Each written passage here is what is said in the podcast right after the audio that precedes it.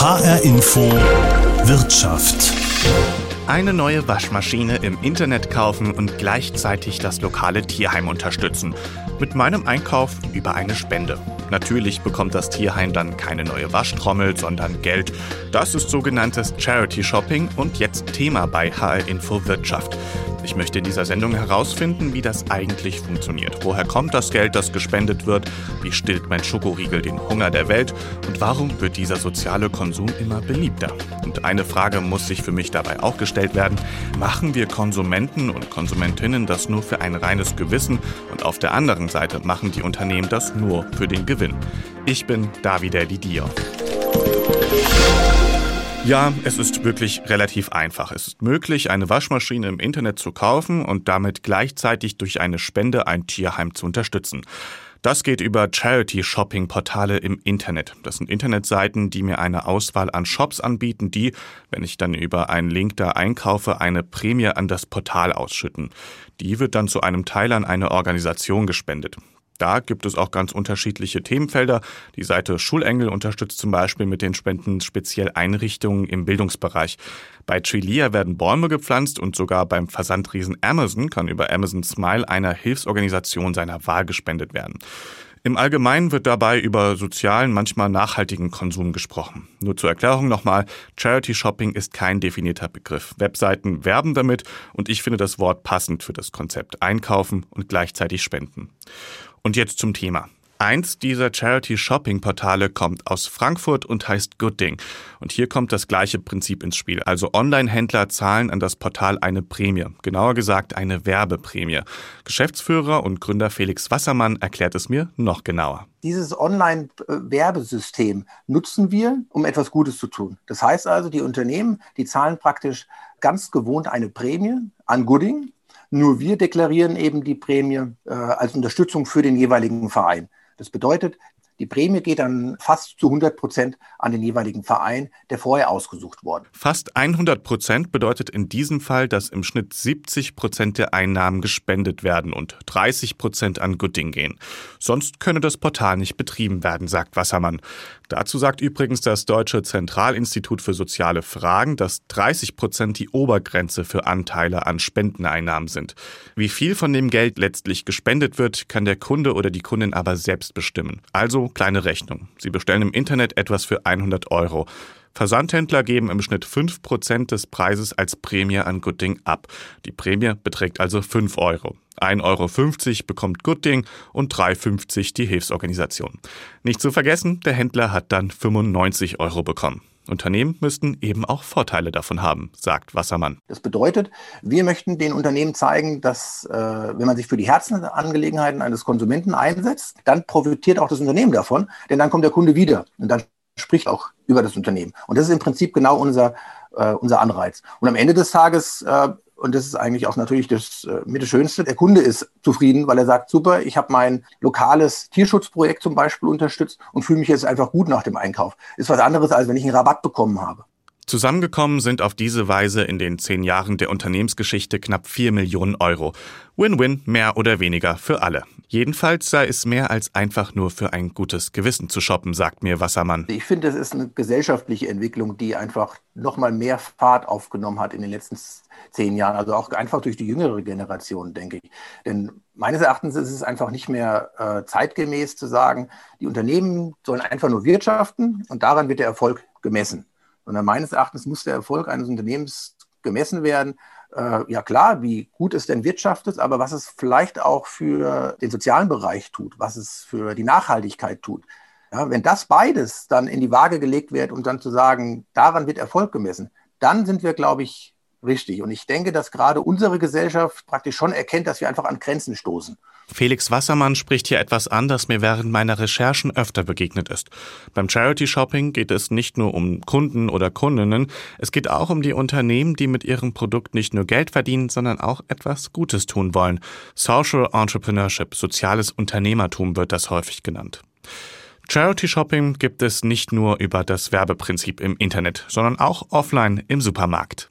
Kaufen Sie unser Bier und wir pflanzen einen Baum. sicher schon mal gehört. Oder am Kuchenstand im Verein lecker Käsekuchen für die Mannschaftskasse. Nur hier will eben kein Unternehmen einen Umsatz generieren. Werbezwecke stehen also mal mehr und mal weniger dahinter. Es kommt also darauf an, wie es gemacht wird. Eine besondere Form von Offline-Charity-Shopping gibt es bei der Bäckerei Hook. Entwickelt vom Ladenbauer Christian Hunold und umgesetzt vom Familienunternehmen aus Frankfurt hat vor kurzem ein weiterer Backwarenladen in Bockenheim eröffnet mit dem Namen Yesterday. Zu kaufen gibt es Backwaren von gestern, die sonst entsorgt worden wären. Die Produkte gibt es da zum halben Preis und nachdem die Betriebskosten gedeckt werden, wird der Rest des Umsatzes an lokale Hilfsorganisationen gespendet. Der Kunde kommt rein, wie in eine normale Bäckerei, ist ein bisschen spartanischer ähm, aufgebaut, aber trotzdem schön und stylisch. Also es war uns wichtig, auch eine schöne Plattform für unsere Ware zu haben. Und ähm, man kauft das, was da ist. Es ist nicht immer alles da, es ist nicht immer alles so vorrätig wie in einer normalen Bäckerei. Somit habe ich die Möglichkeit als Verbraucher ähm, mich sozial zu engagieren und äh, gegen Lebensmittelverschwendung Zeichen zu setzen und nachhaltig einzukaufen. Sagt mir Tanja Huck, sie ist für Marketing und Weiterentwicklung im Betrieb zuständig. Auch sie spricht an, dass es bei ihrem neuen Laden nicht darum gehe, Kunden und Kundinnen mit Spenden anzulocken oder das Brot vom Vortag loszuwerden. Man hat ja auch als Unternehmer eine gewisse Verantwortung. Und äh, die sehen wir auch darin, dass wir versuchen, das Unternehmen Schritt für Schritt auf Nachhaltigkeit umzustellen. Das erste fängt natürlich an, dass wir die äh, Lebensmittel nicht wegschmeißen, dass wir die Ressourcen schonen. Ja, und dass wir jetzt in mehreren Schritten äh, versuchen, das ganze Unternehmen auf Nachhaltigkeit umzustellen. Außerdem sei so ein Laden aufwendiger als die Retouren, also die alten Backwaren wegzuwerfen, sagt Geschäftsführer Alexander Huck. Man hätte einfach deutlich weniger Stress damit. Äh, man würde die Retoure wahrscheinlich irgendwie verwerten, äh, entsorgen und ähm, man hat keine Arbeit damit. Man hat keinen Fahrer, äh, der hinfahren muss, man hat keinen Kommissionierer, der es vorkommissionieren muss und, und, und. Also ähm, dieser Laden macht Arbeit, aber das ist eine Arbeit, die unglaublich viel Spaß macht. Ein weiterer Gedanke bei dem Konzept ist auch noch, dass andere Bäckereien bei Yesterday mitmachen können, sagt Tanja Huck. Also, dass mehrere Bäckereien dann ihre alten Backwaren im Laden in Bockenheim retten können. Wir haben uns zum Beispiel auch bewusst für Yesterday entschieden und nicht gesagt, wir machen unser eigenes Ding. Wir hätten ja auch sagen können, das ist Hucks äh, Vortagsladen oder was auch immer. Wir haben gesagt, nee, frisch von gestern, Yesterday damit man einfach auch ein bisschen mehr Aufmerksamkeit für dieses Thema bekommt, vielleicht auch noch andere Bäcker äh, dazu bekommen, mitzumachen um auch einfach vielleicht in ein, zwei, drei Jahren zu sagen, wir können größere Dinge unterstützen damit. Die Bäckerei hat seit ihrer Eröffnung Ende vergangenen Jahres um die 4000 Kilogramm Lebensmittel gerettet. Wie viel Geld dabei zusammengekommen ist, können sie aber noch nicht sagen. Wo das Geld aber hinkommt, schon. Zum Beispiel an den Verein Kinderengel, die sich um Familien mit Kindern mit lebensverkürzenden Krankheiten kümmert. Charity Shopping, also einkaufen und gleichzeitig spenden, geht auf verschiedenste Arten. Über einen Link im Internet shoppen, nichts dazu zahlen und die Werbeprämie wird gespendet. Oder Unternehmen bieten Produkte an und versprechen, dass ein Teil des Erlöses an Hilfsorganisationen gespendet wird. Dieser soziale Konsum funktioniert im Kleinen, wie beim Backwarenladen Yesterday in Frankfurt. Es funktioniert aber auch noch viel größer, mit mehreren Produkten sogar. Dass das geht, zeigt die deutsche Konsumgütermarke Share. Als Startup in Berlin 2017 gegründet, verkauft das Unternehmen Hygieneartikel, Wasser und Lebensmittel im Premium-Segment nach dem sogenannten 1 plus 1 Prinzip. Für jedes Produkt soll ein äquivalentes Produkt oder eine Leistung gespendet werden. Also wer eine Seife von Share kauft, spendet ein Hygieneprodukt an Menschen in Not. Wer Wasser von Share kauft, spendet einen Tag Trinkwasser an einen Menschen in Not. Share ist sozialer Konsum für den Massenmarkt. Ich habe mich mit dem Geschäftsführer von Share, Sebastian Stricker, über sein Unternehmen unterhalten und gefragt, wie das überhaupt funktioniert, dieser soziale Konsum, Schokoriegel kaufen und spenden. Der Reiswaffel Schokoriegel von Share kostet 99 Cent im Einzelhandel. Wenn du den kaufst, dann zahlst du damit das Produkt, du zahlst den Transport, du zahlst die Händlermarge und du zahlst auch die soziale Intervention. Und die soziale Intervention bei uns kostet immer zwischen 5 und knapp unter 20 Prozent vom Umsatz. Im Durchschnitt 7 Prozent vom Umsatz. Bei dem Schokoriegel ist es jetzt in der letzten Variante, die ich kenne, 10 Cent, glaube ich.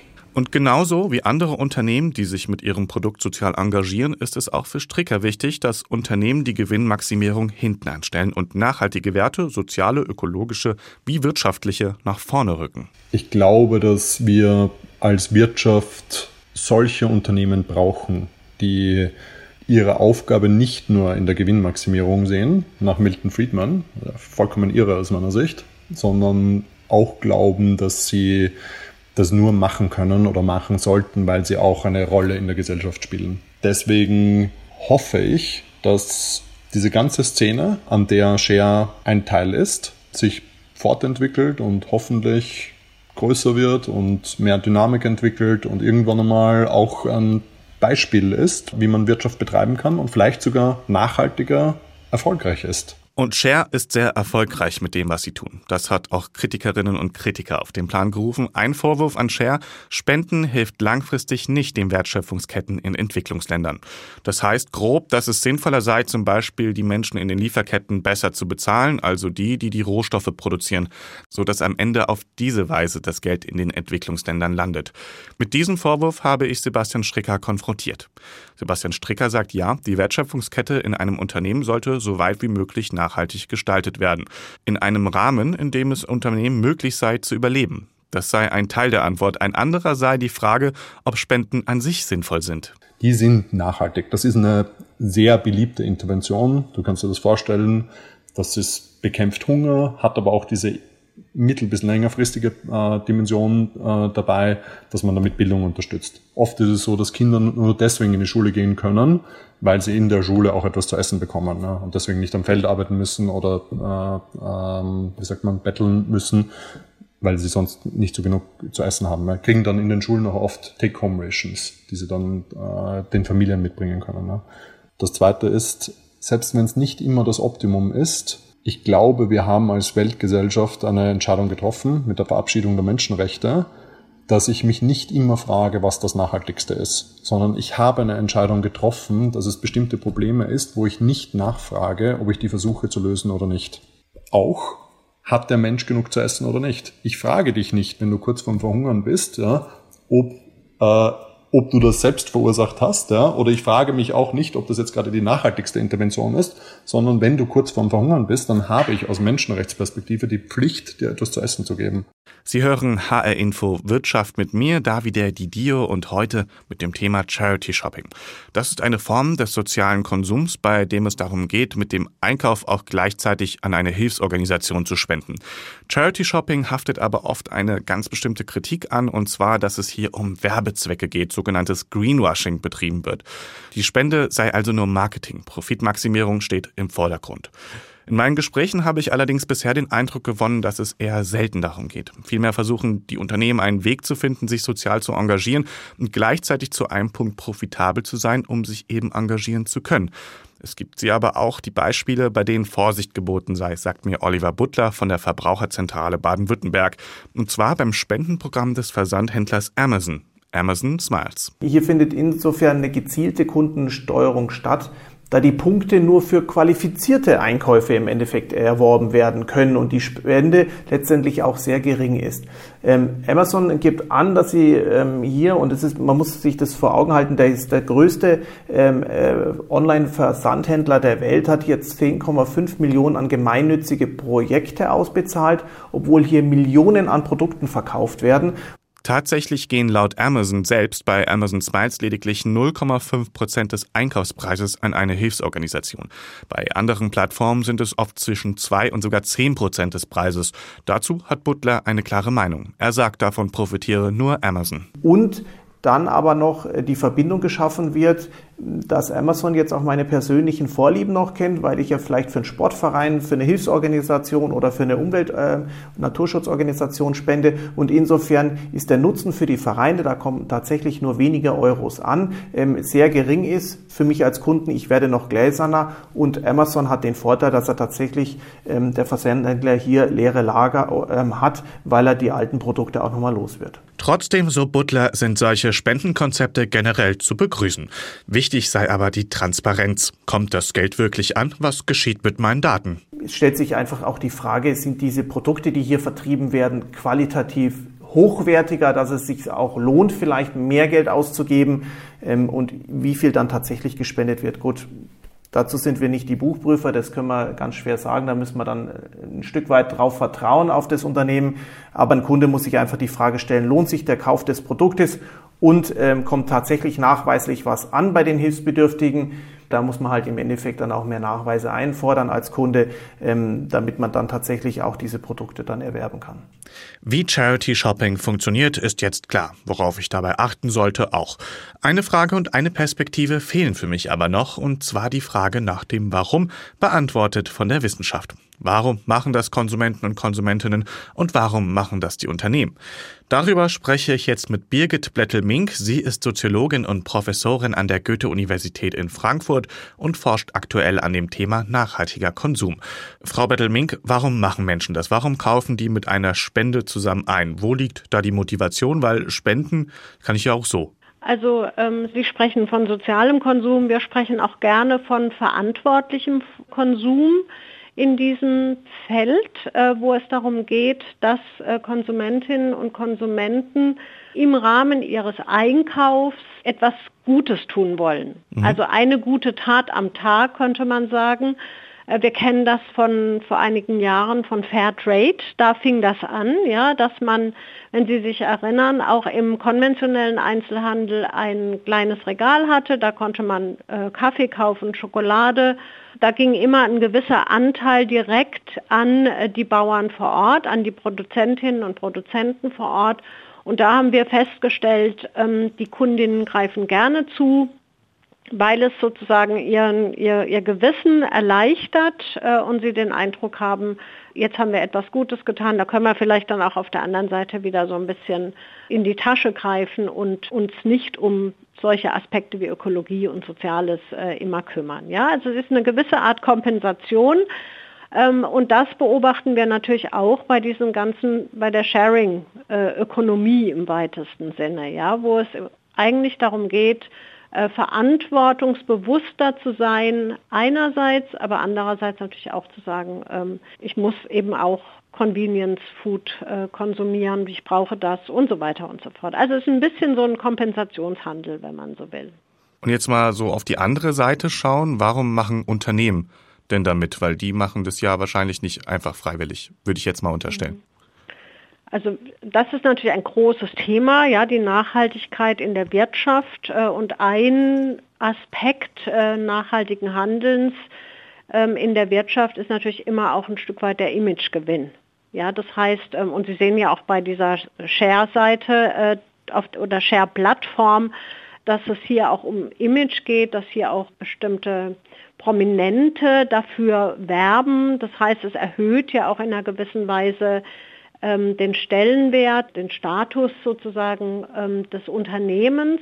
Es geht hier auch darum zu zeigen, dass man verantwortlich ist in einer gewissen Weise, ne? also äh, Corporate ähm, Citizenship, ja, verantwortliche Unternehmen als Teil der Gesellschaft, die eben sich bewusst sind, dass sie eine Verantwortung in dieser Gesellschaft haben und vor allen Dingen gerade für ökologische und soziale Aspekte eben sich auch ähm, offen zeigen wollen und müssen.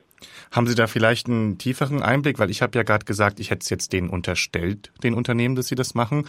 Kriegen Sie da auch was mit, sagen wir mal, es beruht auch auf, wirklich auf Freiwilligkeit oder äh, haben Sie da einen Einblick? Das hängt natürlich also sagen wir mal so, nehmen wir doch mal ernst, dass Unternehmen gerade jetzt im Feld der Nahrungsmittel, ähm, des Handels mit Nahrungsmitteln tatsächlich ernsthaft der Meinung sind, dass sie etwas tun müssen, ja, um ähm, nachhaltigere Produkte einzulisten und eben auch zu verkaufen. Ich würde sagen, da ist es mehr ein Stück weit als Greenwashing, aber es ist natürlich weiterhin Profitorientierung. Ja, es ist weiterhin ein Setzen auf Diversität und es ähm, geht hier nicht um Suffizienz oder Postwachstum oder sonst irgendwas, ja, sondern es geht darum, dass Unternehmen im Rahmen dessen, was sie leisten können, eben auch versuchen, tatsächlich auch etwas Gutes zu tun. Was mich noch interessieren würde, das geht auch in eine ähnliche Richtung, wäre so der allgemeinere Blick auf das Thema Charity Shopping. Das mhm. ist ja nur so ein Teil von etwas Größerem, würde ich sagen. Ja. Wenn ich mir da jetzt selber Gedanken mache, kommt da bei mir der Eindruck, es geht nicht nur, also es geht bei der Wirtschaft oder bei der Art und Weise, Unternehmen zu führen, nicht mehr so oft um das Thema Profit maximieren, sondern eben nachhaltiger werden, sozial, ökologisch und wirtschaftlich. Würden Sie das jetzt, diesen Trend, den ich jetzt mal so nenne, so bestätigen oder mache ich mir da eigentlich ein falsches Bild? Also Profitmaximierung muss sein in unserer ähm, kapitalistischen Wirtschaftsweise. Es geht nicht ohne. Also ähm, auch Social Entrepreneurship, ne, was man ja im Moment auch häufig hört, also tatsächlich unternehmerisches Handeln, was tatsächlich versucht, ähm, ähm, Produkte zu produzieren, ähm, Dienstleistungen anzubieten, die nachhaltiger sind im weitesten Sinne, unterliegen sozusagen immer wieder der kapitalistischen Logik. Das muss uns klar sein. Also in einer solchen Gesellschaft leben wir. Das heißt, wir können von unseren Unternehmen nicht erwarten, äh, dass sie quasi auf eigene Kosten und unter Verzicht auf Profit ähm, Gutes tun. Äh, gleichzeitig kann man natürlich überlegen, dass es Möglichkeiten gibt, im Rahmen äh, dieser Profitorientierung tatsächlich darauf zu achten, dass das, was man tut, ökologischen und sozialen Kriterien stärker eher entspricht als früher. Also denken Sie jetzt auch mal an ne, die Gemeinwohlökonomie, das äh, Bankenwesen in dem Zusammenhang Social Banking, ja, wo tatsächlich zum Beispiel Kredite vor allen Dingen vergeben werden an Projekte, äh, die nachweisen, dass sie soziale und ökologische Kriterien beachten. Ja, das heißt, die Unternehmen können etwas tun, aber sie tun das im Kontext der Profitorientierung. Wenn wir diese Frage jetzt wieder auf die Konsumentinnen und Konsumenten zurückdrehen, würden Sie sagen, es gibt äh, so eine Art Trend dann auch unter Konsumenten, dass die sagen, ja, wir wollen jetzt nachhaltiger leben oder einkaufen? Ja, also ich meine, das sieht man ja. Sie sehen ja, dass mittlerweile in, im konventionellen Einzelhandel, ähm, egal ob das jetzt Nahrungsmittel sind oder auch ähm, weiße äh, Ware, also Elektrogeräte beispielsweise, ja, wir haben überall äh, Hinweise darauf, dass etwas ökologisch effizient ist, äh, dass etwas nachhaltig produziert wurde, dass hier in enger Kooperation mit den Produzentinnen ähm, äh, ne, die Produkte hergestellt werden und transportiert wurden. Wir haben äh, Labels sozusagen für ähm, den konventionellen Einzelhandel. Nehmen wir jetzt nochmal die Ernährung, genauso wie für den biologisch dynamischen Einzelhandel.